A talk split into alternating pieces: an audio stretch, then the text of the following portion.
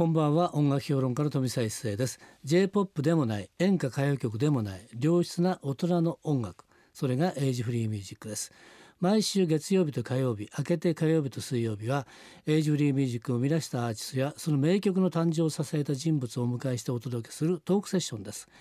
昨日に引き続いて日々茶漬けの皆さんをゲストにお迎えしております。よろしくお願いします。よろしくお願いしますこんばんは、えー、日々茶漬けリーダーソプラノサックス担当の日々のりほです。アルトサックス担当染谷舞です。テナーサックス担当の筒井陽一です。バリトンサックス担当の小中井紀彦です。ドラム担当の竹下宗男です。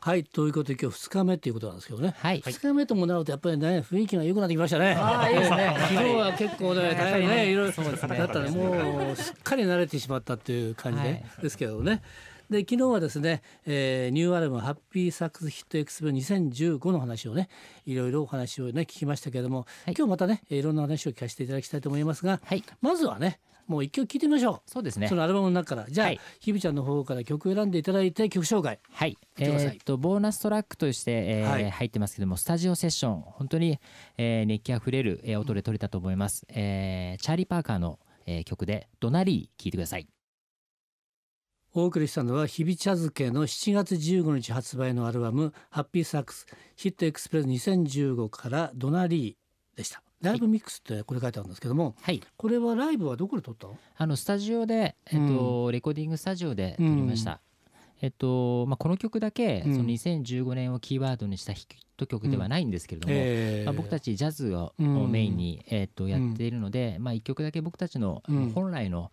えーサウンドをこういう形のスペシャルバージョンで、えーと入れることをプロデューサーが OK してくれたの。でということはあれかこれはじゃあライブではこういう形でやってるんだ。そうですね。あの普段のライブハウスでは、あのこういう曲こういうサウンド、うんうんうん。こういう曲もやってます、ということでこれあれですよね。17曲目のボーナストラックっていうことでこれ入ってるんだねこれね、はいそうです、はい、それからねいろんな曲が入ってるんですがあの非常にこう面白かったのはですね「レッド・イット・ゴはい。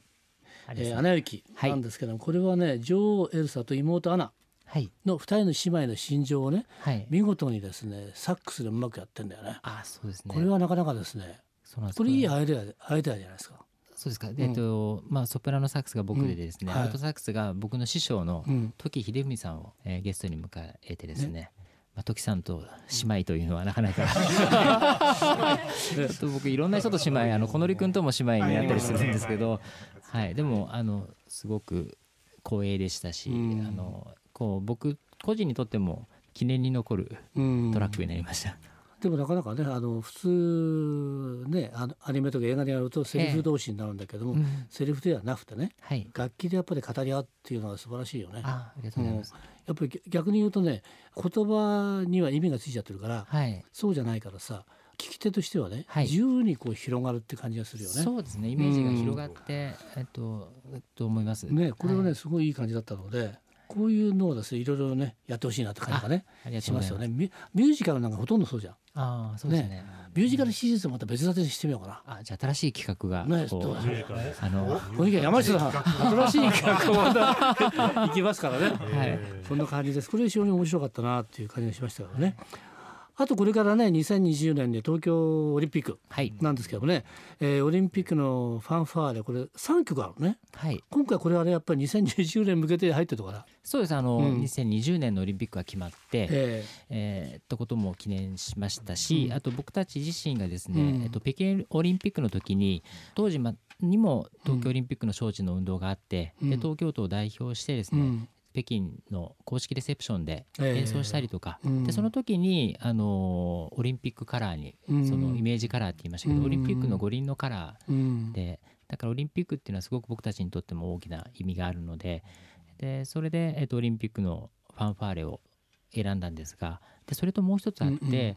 あの前作、うん。ハッピーサックスヒットエクスプレスと同時にあの吹奏楽人のための、うんうんスイスインドのための、うんうんうん。えっと超入門ジャズ講座っていう本を実は僕はいが書きまして、出てはいね。はい。でそれの推薦文をうんうん。日本サクソフォン協会、うクラシックサックスのもう、うん。えー一番偉い方うんうん。にあの推薦文を書いていただいて、はい。石渡雄志先生、うんまあ、僕の高校大学の恩師なんですけども、で日本レコード大賞企画賞を取ったっていう報告に行ったら大変喜んでくださって、はい。第2弾があったら僕も参加するよっていう形、うん。なので今回は1曲ファンファーレを作曲していただいて、これがファンファでフォートモロそうです。でしたよね。はい。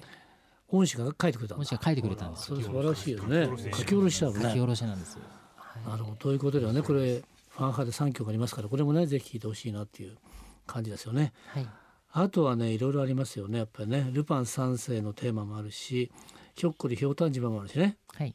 あと軍師官兵衛メインテーマこれが入ってくるとは思わなかったな、サザエさんもあるしっていうことなんですけどまあいろいろありますからこのとにかくねあの CD でじっくり聴いていただきたいなと思いますけれども、はい。ライブもたくさんやられてるのではい。ライブのちょっと紹介したいと思います。はい。ひびちゃんライブの紹介ちょっとしてもらえます？い。っぱいあるからちょっと行ってみましょえー8月8日土曜日ハッピーサックスヒットエクスプレス2015レコ発記念ライブで、えー場所が中目黒の楽屋。時間がファーストセットが7時半からセカンドセットが9時からです。う。はい。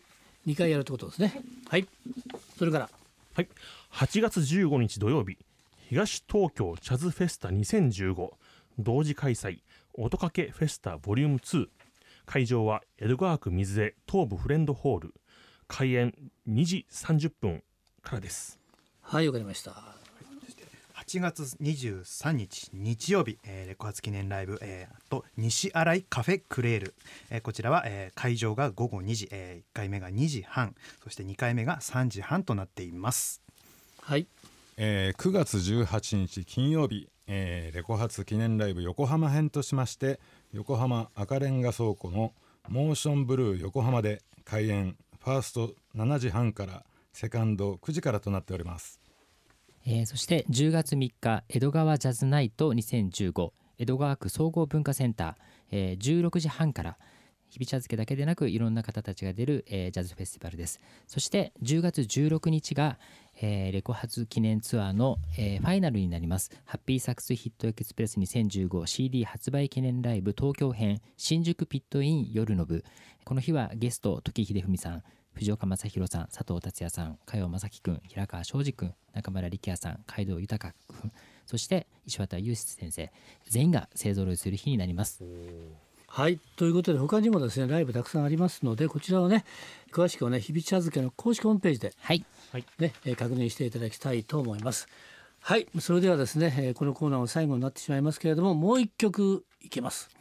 ビシッとこうね聴かせる曲をね、そうですね。えーありますからね、ぜひ聴いてほしいなと思いますけれども、はい。それでは一曲選んでいただいて、はい。えー曲紹介お願いできますか？はい、えーマッサンのテーマ曲でえー中島みゆきさんのこの歌詞の世界観を、まあ、忠実にというか、えー先ほど一誠さんが言ったみたいに歌詞がないんですけれども、えー想像を膨らませて聴いていただけるように、えーアレンジしてみました。演奏は、えー藤岡正宏さんそして加山正樹君をフィーチャーしています、えー、聴いてください「麦の歌」今夜のトークセッションのゲストは日比茶漬けの皆さんでした。どうもありがとうございました。ありがとうございました。飛沢一世のエイジフリーミュージック。明日のこの時間は通信カラオケの大手 JOYSOUND の協力でお送りするカラオケヒットランキングです。どうぞお楽しみに。また明日の夜お会いしましょう